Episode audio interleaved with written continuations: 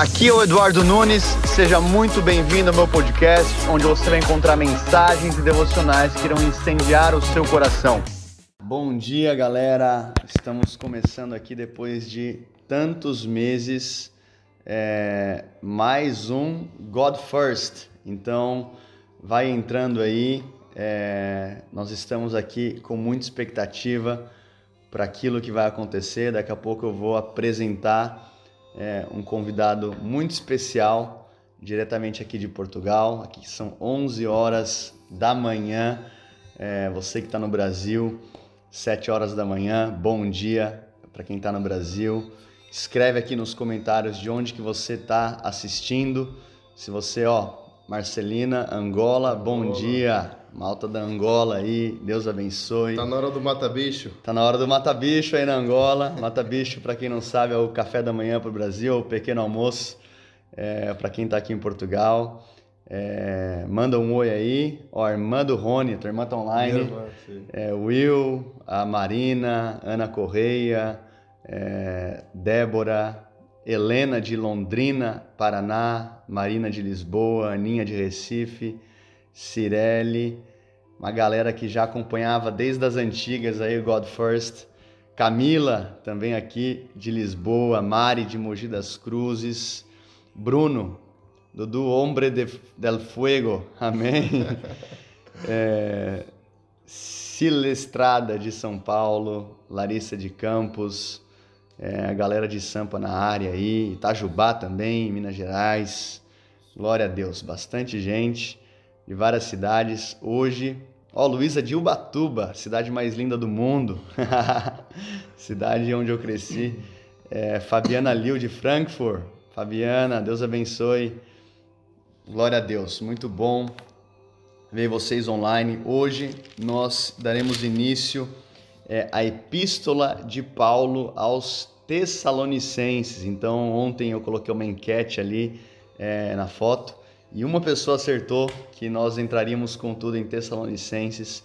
Então, é, hoje a gente vai dar início. Eu quero pedir para você já abrir a tua Bíblia aí é, na primeira epístola de Paulo aos Tessalonicenses. Ou melhor, antes de você abrir aí em Tessalonicenses, abre comigo em Atos, capítulo 17. Vai fazer mais sentido a gente começar aqui é, por Atos. Tá bom? Então abre aí comigo em Atos capítulo 17. Eu tô aqui com o Rony. O Rony ele faz parte aqui é, da Zion Lisboa, também faz parte aqui do Dunamis Greenhouse e ele vai participar comigo aí do God First. É, então, Rony, dá uma saudação aí pro pessoal. Dá bom um dia bom aí. dia. Bom dia aí, pessoal. Espero que esteja tudo bem. É muito bom estar aqui com o pastor, parceirão, o Eri. E é vai ser um prazer também conhecer vários de vocês que já vi que acompanhavam bastante o God First no, no período em que o Eddie fazia. Então fiquem por aí e fiquem com o vosso coração também aberto né, para começarmos o nosso dia da melhor maneira, que é com a palavra do Senhor. Amém. Amém. Senhor Deus, eu clamo agora para que o Senhor venha falar conosco através das Escrituras. Eu oro agora em nome de Jesus para que o Senhor venha iluminar os olhos do nosso entendimento que o Senhor venha trazer uma sede sobrenatural pela palavra de Deus. Eu oro agora, desde já, Espírito Santo, aquece cada coração, cada vida que está assistindo agora. Nós oramos pelo fogo do Espírito Santo invadindo cada casa aqui representada, aqui em Portugal, também no Brasil, na América do Sul, na África, na Europa independente de onde essas pessoas estiverem, nós oramos agora, Espírito Santo, nos aquece com o teu fogo. Fala conosco, Senhor, através da tua palavra. Eu oro agora, Deus, que o Senhor venha aquecer no nosso coração o fogo do primeiro amor. Nós estamos disponíveis essa manhã. Usa-nos, Senhor. Fala com cada um aqui. Em nome de Jesus. Amém. Amém.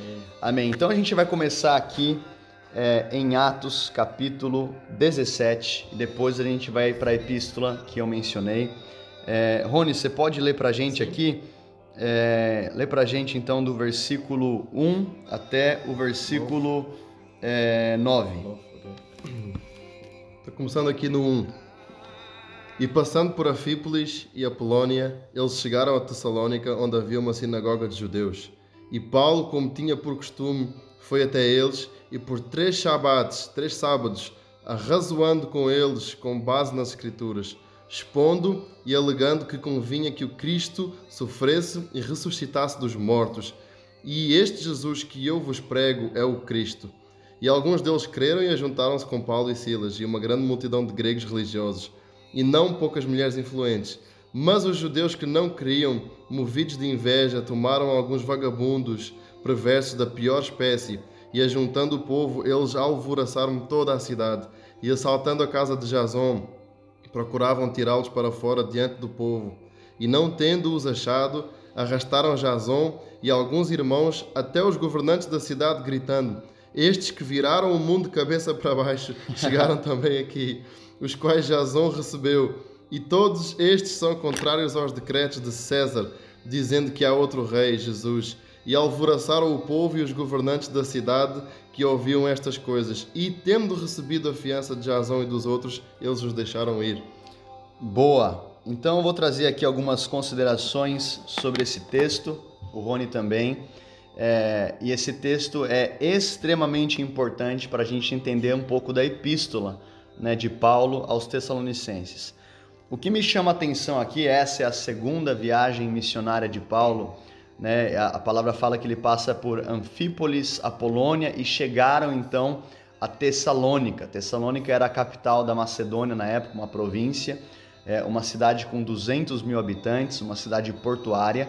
Então era uma cidade muito importante para aquele tempo. Você vê que Paulo, como um, um apóstolo, um estrategista, ele vai para Tessalônica numa missão. Uhum. E a gente vê aqui que ele fica por três sábados. Uhum. Então, para você que é talvez líder de, de igreja, líder de jovens, eu sei que tem uma galera que é pastor que acompanha a gente.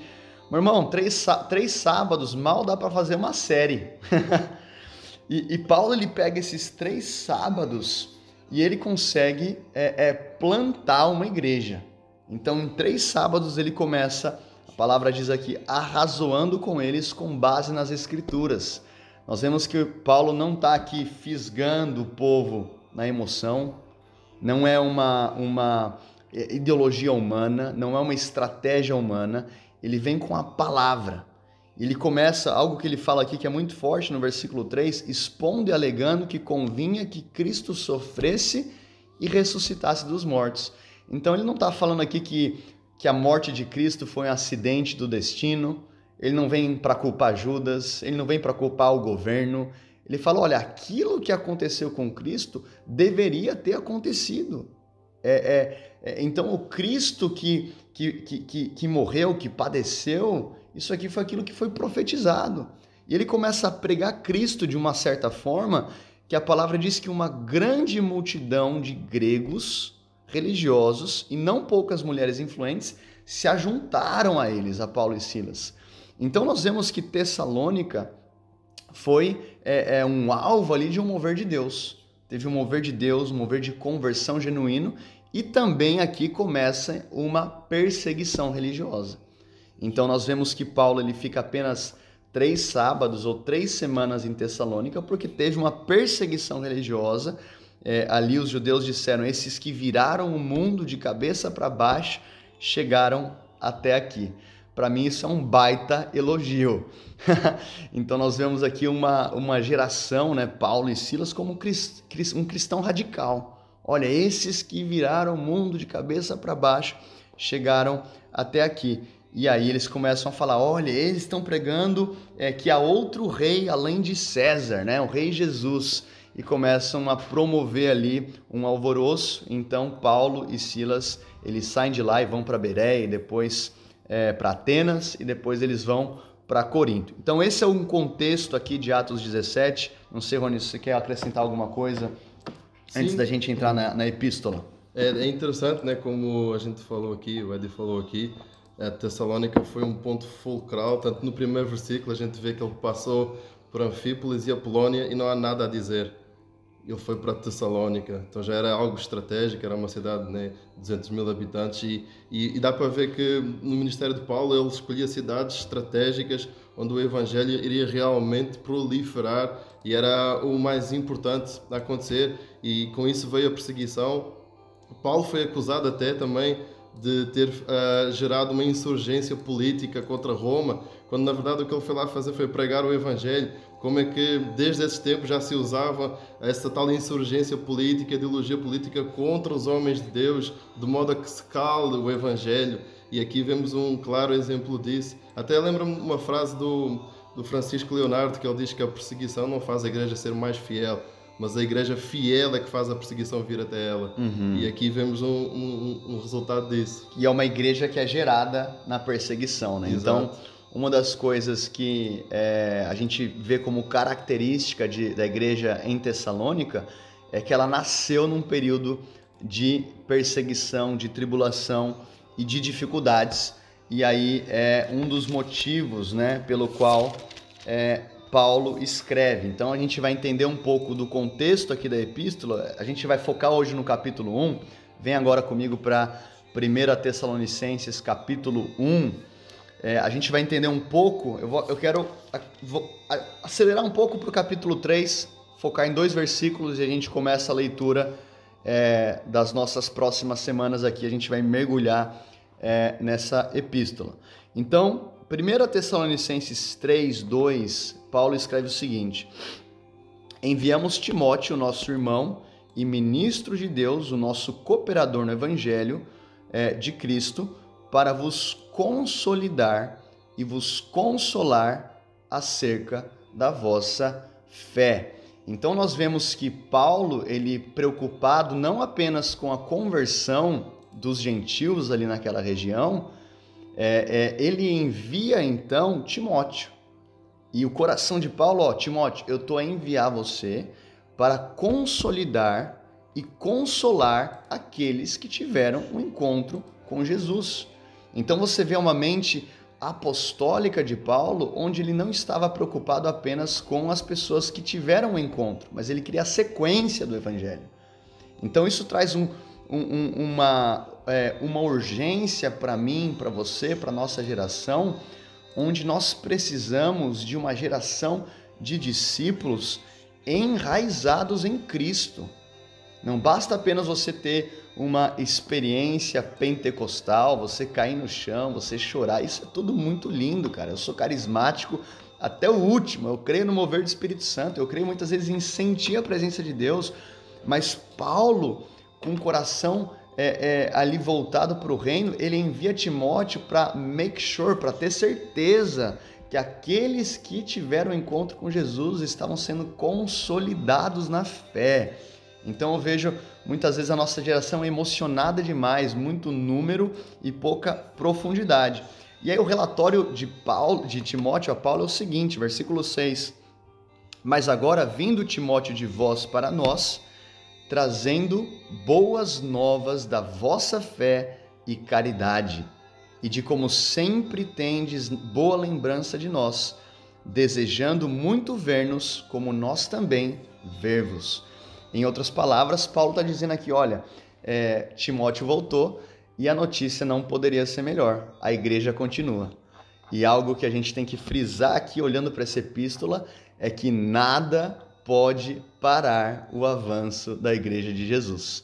As perseguições espalharam a igreja, a primeira guerra não pôde parar, a segunda guerra não pôde parar. Yes. Se tiver terceira guerra, não vai parar, porque a igreja de Jesus está edificada sobre a rocha, sobre Jesus. Yeah. E as portas do Amém. inferno não prevalecerão contra ela. Então nós vemos aqui, vamos então entrar aqui no texto.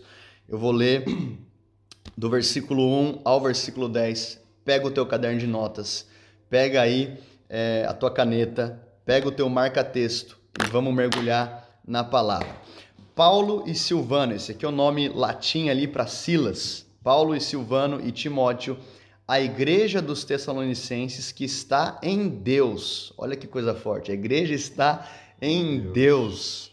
A igreja não está num prédio, a igreja não está numa instituição, a igreja não está em, não tá em quatro paredes, a igreja não, não é, ah, é a placa da Zion, é a placa da igreja X. Não, a igreja está em Deus. É por isso que nada pode parar o avanço da igreja. Graça e paz de Deus, o nosso Pai e do nosso Senhor Jesus Cristo. Sempre damos graças a Deus por vós todos, fazendo menção de vós em nossas orações. Eu quero parar aqui rapidinho, versículo 2. Então, Paulo está afirmando aqui: olha, sempre eu dou graças a Deus por vocês, fazendo menção de vocês em nossas orações. O que, que, o que, que a gente vê aqui? O cuidado de Paulo de gerar no espírito aquilo que ele viu com os olhos naturais. Então ele viu pessoas tendo encontro com Jesus, só que o coração dele é: eu continuo orar, eu continuo intercedendo, eu continuo é, é, envolvido espiritualmente com aquilo que está acontecendo aí em Tessalônica. Sabe, uma coisa que me chama muito a atenção é que não existe distância na oração. Hum. Olha como isso é forte. Você pode estar aqui em Portugal, você pode estar no Brasil, você pode estar nos Estados Unidos, você pode estar na Angola, como escrevendo aqui. E você pode estar participando do mover de Deus aqui em Portugal, você pode estar intercedendo pela igreja na Ucrânia, você pode estar intercedendo por um avivamento na Europa. Você não precisa estar aqui fisicamente, como Paulo está dizendo aqui, olha, eu não paro de mencionar vocês nas minhas orações. Então a gente vê Paulo comprometido em intercessão. É, é, eu vi uma vez um homem de Deus dizer uma frase que é, é, é muito profunda. Ele dizia: Não entre em nenhum lugar onde a sua oração ainda não entrou. Hum. Então, a primeira vitória que nós temos sempre é no mundo espiritual. É, e aí, o versículo 3, esse para mim é o primeiro ponto é, é, que a gente vai mergulhar aqui. Lembrando-nos sem cessar da obra da vossa fé Olha que coisa interessante. Da obra da vossa fé. Então, é, é, é, eu tenho que ter obras? Não, ninguém é salvo por obras. Aqui não está falando de uma fé salvífica, mas está falando de uma fé genuína que vai ter fruto. Está falando de uma fé genuína que vai demonstrar trabalho, não porque você precisa, mas como uma resposta natural à tua fé. Então, Paulo está falando: eu lembro sem cessar da obra da vossa fé, do trabalho do amor. Então, veja aqui: amor, paciência e da esperança no nosso Senhor Jesus Cristo diante do nosso Deus e Pai. Então, uma coisa que eu, que eu coloquei aqui: evidências de uma igreja madura. Uhum. Aqui, Paulo ele está trazendo é, é, é, para né, nessa epístola três evidências de uma igreja madura: fé, esperança e amor. Uma igreja que foi gerada no momento de dificuldade, uma igreja que foi gerada no momento de aflição, uma igreja que foi gerada no momento de perseguição. Isso traz para mim que você não precisa esperar a temporada mudar na tua vida para dar fruto. Você não precisa esperar o vento mudar para frutificar. Paulo está dizendo: olha, eu não consigo deixar de lembrar do amor, da paciência, da fé e da esperança que vocês têm diante do nosso Deus e Pai. Rony, com você. Até são justamente essas coisas, uh, esses os pontos que tornaram famosa esta igreja, né? em outros lugares, que, por exemplo, em Gálatas, Paulo tem que chamar a atenção justamente porque há a falta desses elementos nessa, nessa igreja. Então, a igreja de Tessalônica o evangelho foi pregado de tal forma e compreendido de tal forma que eles entenderam ah, que estes princípios eram fundamentais, os colocaram em prática de maneira genuína e alguns irmãos em Tessalónica até foram longe demais que esperavam a vinda de Jesus e começaram a largar os seus trabalhos e queriam viver só da caridade dos outros. Ah, então Paulo, a gente vai ver durante estes próximos dias, Paulo escrever para esses irmãos a preocupação dele em relação à igreja de Tessalónica, eles, e, alguns deles ter ido um pouco além daquilo que não era pecado assim eh, de maneira concreta, mas era ter ido um pouco além da compreensão da, acerca da vinda de Jesus. Por isso é que é um texto também muito escatológico. escatológico é a epístola mais escatológica de Paulo. As né? cartas mais... E outro, outro ponto muito interessante aqui, é, que o pastor estava a falar aqui há pouco, é, é, é a questão de, de Paulo sempre falar de dar graças e fazer menção dos Tessalonicenses, onde eles foram, onde Paulo iria com, com Silas e Timóteo, porque ele escreveu estas cartas ainda durante a mesma viagem que ele esteve lá. Ele esteve lá, passou por Bereia, passou por Corinto, Atenas, e ainda durante. E lá em Corinto, portanto, na última cidade, é que ele escreveu estas cartas. Então, para vocês verem como Paulo carregou essa igreja com ele e tudo aquilo que ele via desses elementos de fé, esperança e amor sendo em três semanas, né? em três Ele semanas. teve três semanas lá. Isso, isso conexão, para mim carregou é isso com ele e além de ter escrito essas cartas ainda durante essa mesma viagem, por exemplo, Coríntios ele escreveu já durante outra viagem. Ah, ele enviou ainda a Timóteo depois, como a gente leu no capítulo 3. Então é uma igreja que demonstrou a capacidade de carregar a natureza do evangelho de maneira natural. Muito forte. Muito forte. Então a gente vê aqui esses três elementos: o amor, a esperança e a fé na igreja de Tessalônica e algo que foi gerado nesse tempo de dificuldade. Então, versículo 4: Sabendo, amados irmãos, para quem entrou aí agora, a gente está em 1 Tessalonicenses 1, versículo 4. Teve gente que perguntou se vai ficar gra- gravado. É, eu vou tentar, às vezes meu celular dá uma bugada, mas eu vou tentar deixar gravado para vocês. Sabendo, amados irmãos, que a vossa eleição é de Deus, porque o nosso evangelho não foi a vós somente em palavras, mas também em poder e no Espírito Santo, e em muita certeza, como bem sabeis, que tipo de homem fomos entre vós por vossa causa. Opa, travou aqui. Então vamos lá, li o versículo 5. É, porque o nosso evangelho não foi a vós somente em palavras, mas também em poder e no Espírito Santo, e em muita certeza, como bem sabeis que tipo de homens fomos entre vós por vossa causa. Então, é, uma das coisas que a gente vê aqui, Paulo afirmando, Paulo afirmou aqui, olha, o evangelho não foi somente em palavra, mas em poder. Agora a gente viu em Atos 17 que Paulo ele arrazoou, ele pregou expondo as escrituras. E aqui a palavra fala que o evangelho foi em poder. O que que isso mostra para mim e para você? Que não deve haver uma separação entre a Bíblia e o poder do Espírito Santo. Muitas vezes eu vejo uma geração assim, ah, eu tenho que ser mais da palavra, ah, eu tenho que ser mais do poder, ah, não, eu sou mais do reteté, ah, eu sou mais é, é, tradicional. Meu irmão, quem falou para você que você tem que escolher um ou outro?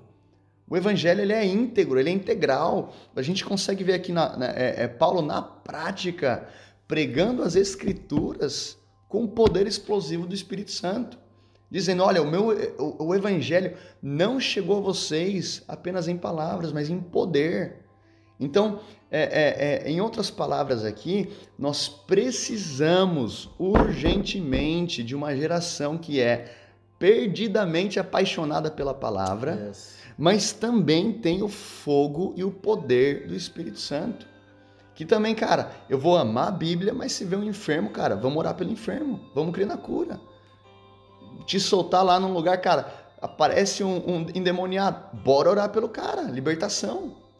Onde Deus vai te usar para liberar uma palavra de conhecimento, onde Deus vai te usar para é, é, é, para trazer salvação, redenção para alguém, onde Deus vai te usar para a restauração de uma família. Então não pode parar num blá blá blá. Então teve um episódio antigo de onde o Tite, alguns vão lembrar aqui, o Mister, o professor Tite, ele vira para o Felipão e fala assim: fala muito, fala muito.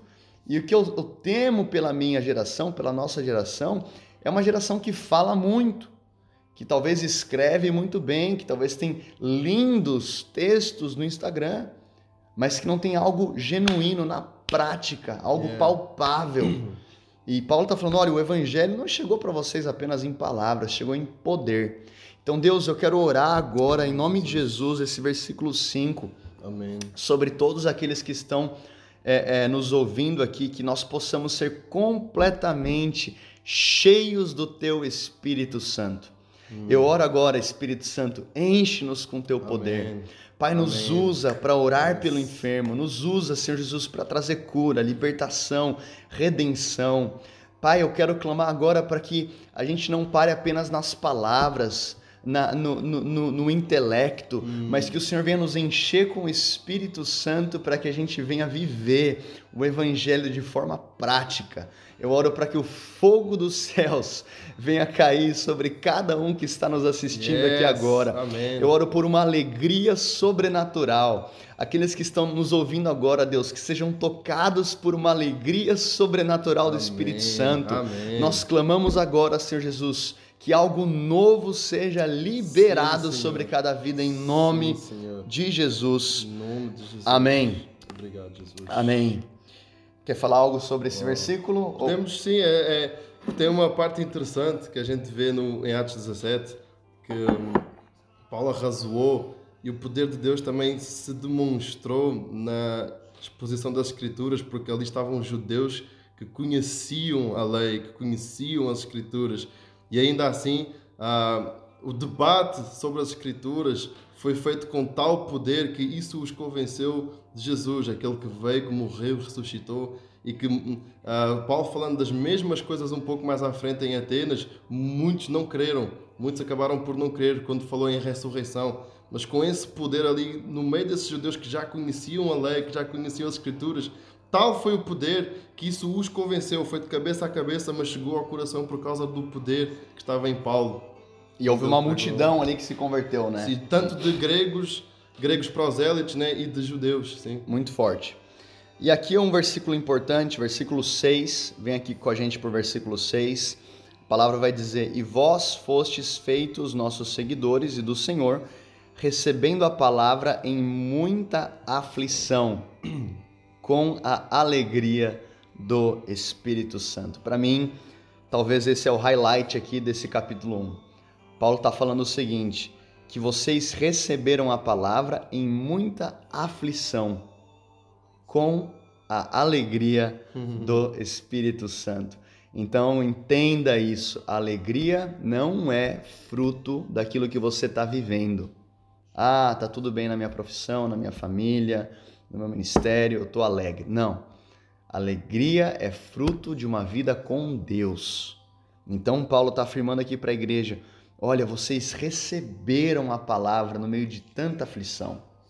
Sabe, as dificuldades, as aflições, as tribulações não podem te paralisar. Não podem te paralisar. Você não pode, eu não posso ser aquele solo rochoso que recebe a palavra, mas por conta das dificuldades, das tribulações, é, é, não permanece. Aqui a gente vê uma igreja que foi forjada na dificuldade. E é uma palavra, dificuldade, processo, é uma palavra que a gente é, é, é, tem desacostumado cada vez mais. É não, Deus me livre. Eu quero, eu quero uma, uma recompensa instantânea. Eu quero uma vitória imediata. Eu não quero passar por isso, eu não quero passar por esse processo, eu não quero passar por essa dificuldade. É, é, eu prefiro estar anestesiado da realidade, criar um, uma realidade completamente paralela porque eu tenho medo de encarar essa dificuldade que eu estou a viver. Não.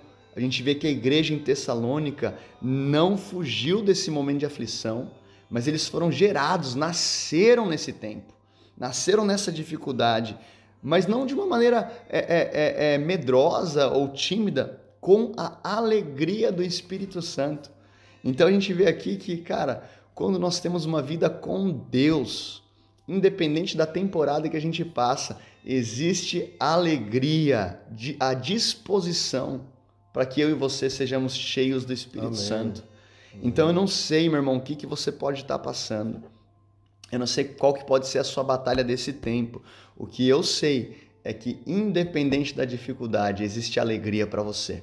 Então, Deus, nós queremos orar agora também para que o Senhor venha nos encher de alegria. Amém. Assim como foi com a igreja em Tessalônica, num tempo de tanta tribulação, dificuldade, aflição, Amém. o Senhor encheu eles de alegria. E nós clamamos agora, Espírito Santo, nos enche, papai, nos enche, Jesus. Enche-nos com uma alegria nova, com um vinho novo da tua presença. Oh. Eu vejo até o Senhor renovando aqui é, é, o primeiro amor de muitas pessoas. Que fazia tempo que você não acordava com alegria para ir para o trabalho. Talvez você está no teu carro indo para o trabalho. Receba essa alegria do Espírito Santo.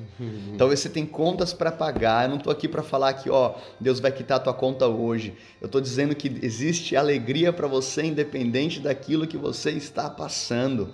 Eu declaro agora a alegria do Senhor, que é a nossa força invadindo o teu coração. Amém. Pai, enche agora cada coração, cada família, cada casa com a tua presença, em nome de Jesus. Amém, Jesus. Amém. Uau. Amém. Uau! Tem outros três elementos desse capítulo que são muito, muito fortes, muito profundos, que é, eu quero deixar para amanhã. É, quando, a, quando Paulo fala a respeito do exemplo que essa igreja se tornou, ali para Macedônia e para Caia, e depois de como eles se livrar, livraram da idolatria, e depois ele fala ali é, da volta de Cristo. Então, essa, nessa epístola, a gente vai ver Paulo falando sobre a volta de Cristo em todos os capítulos. É muito interessante como é, a volta de Cristo precisa estar atrelada ao nosso estilo de vida e ele confronta também, mais para frente, uma mentalidade escapista. Que é uma mentalidade escapista? Ah, se Cristo vai voltar, não vou trabalhar, não vou me envolver, eu não vou ser sal e luz na sociedade, porque o mundo todo vai explodir, por que, que eu tenho que dar fruto? Paulo confronta um pouco isso. Então, a teologia da segunda vinda de Cristo não deve nos isentar da nossa responsabilidade no tempo presente de trabalhar e ser luz na sociedade. A gente vai falar disso também ao longo dessa carta. Então, Rony, você quer orar é, algo sobre isso, sobre os textos que a gente leu, comentar amém, algo? Amém, amém. A minha oração é que nós possamos realmente entender que quando somos cheios do Espírito Santo, ah, não só a alegria, mas todos os outros frutos, Gálatas 5, eles nos enchem, eles nos ah, eles florescem do nosso ser, florescem do nosso interior. E a alegria neste caso é porque era um povo que estava a ser uma igreja que estava a ser perseguida. Tanto é que ela se tornou exemplo para outros lugares por causa da, da maneira como eles resistiam à perseguição, não de forma política, mas de forma alegre, porque eles estavam cheios do Espírito Santo.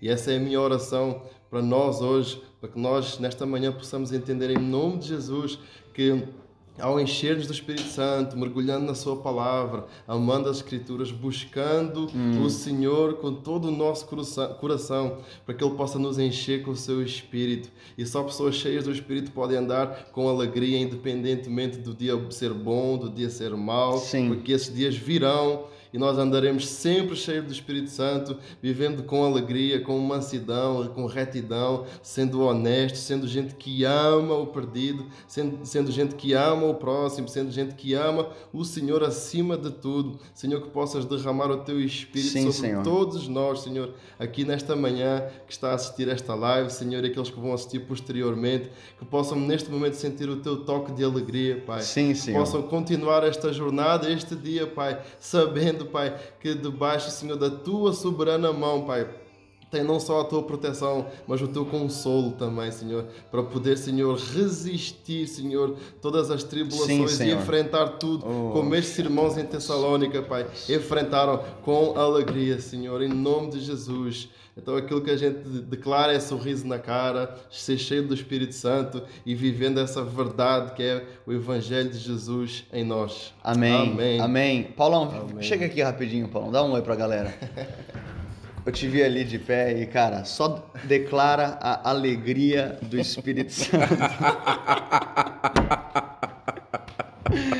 Declara essa alegria, cara. Oh. Sim, Senhor, eu declaro agora essa alegria do Espírito Amém. Santo, Senhor, essa alegria que Amém. nos enche, essa alegria que é a nossa força, Senhor. Muito obrigado porque o Senhor tem alegria para nós todos os dias e todos os dias nós não precisamos estar tristes, nós não precisamos estar, meu Pai, preocupados, nós podemos nos oh, alegrar em Ti. Então eu declaro essa alegria sobre cada pessoa agora, em nome de Jesus que está assistindo essa live. Você vai começar a gargalhar, você que está vendo isso na sua casa, no seu trabalho, no carro, aonde você estiver, que a alegria do Senhor te enche agora, em nome de yes. Jesus, e você comece a gargalhar, porque o Senhor é bom, o Senhor tem cuidado de você, da Uau. sua casa, e Ele tem muito mais para você. Então recebe aí onde você está essa alegria em nome de Jesus, em nome de Jesus. Em nome de Jesus.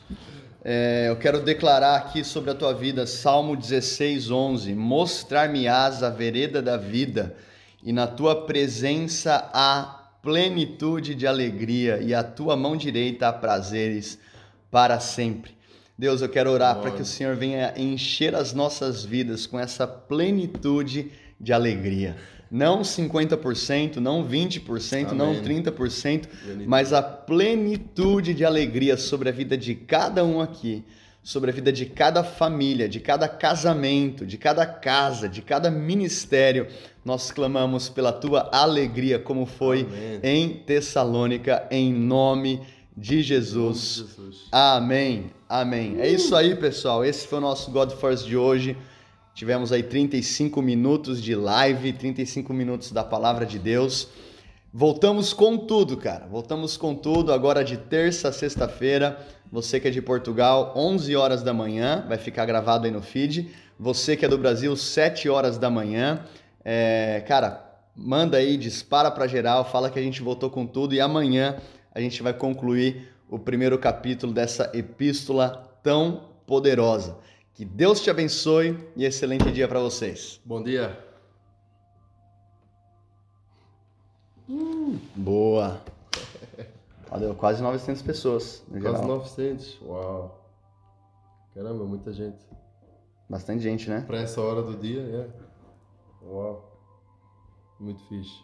Deixa eu essa foto aqui. Thessaloniki. É forte esse, essa carta, né, mano? Fogo. Eu te contei lá, lá, lá só de ler, mano. Só de ler os primeiros capítulos, dois capítulos. Já pegou. O pessoal já, já pegou, já. Nem, preciso, nem foi preciso, tipo, falar nada. Foi muito engraçado. Só postar aqui a gente.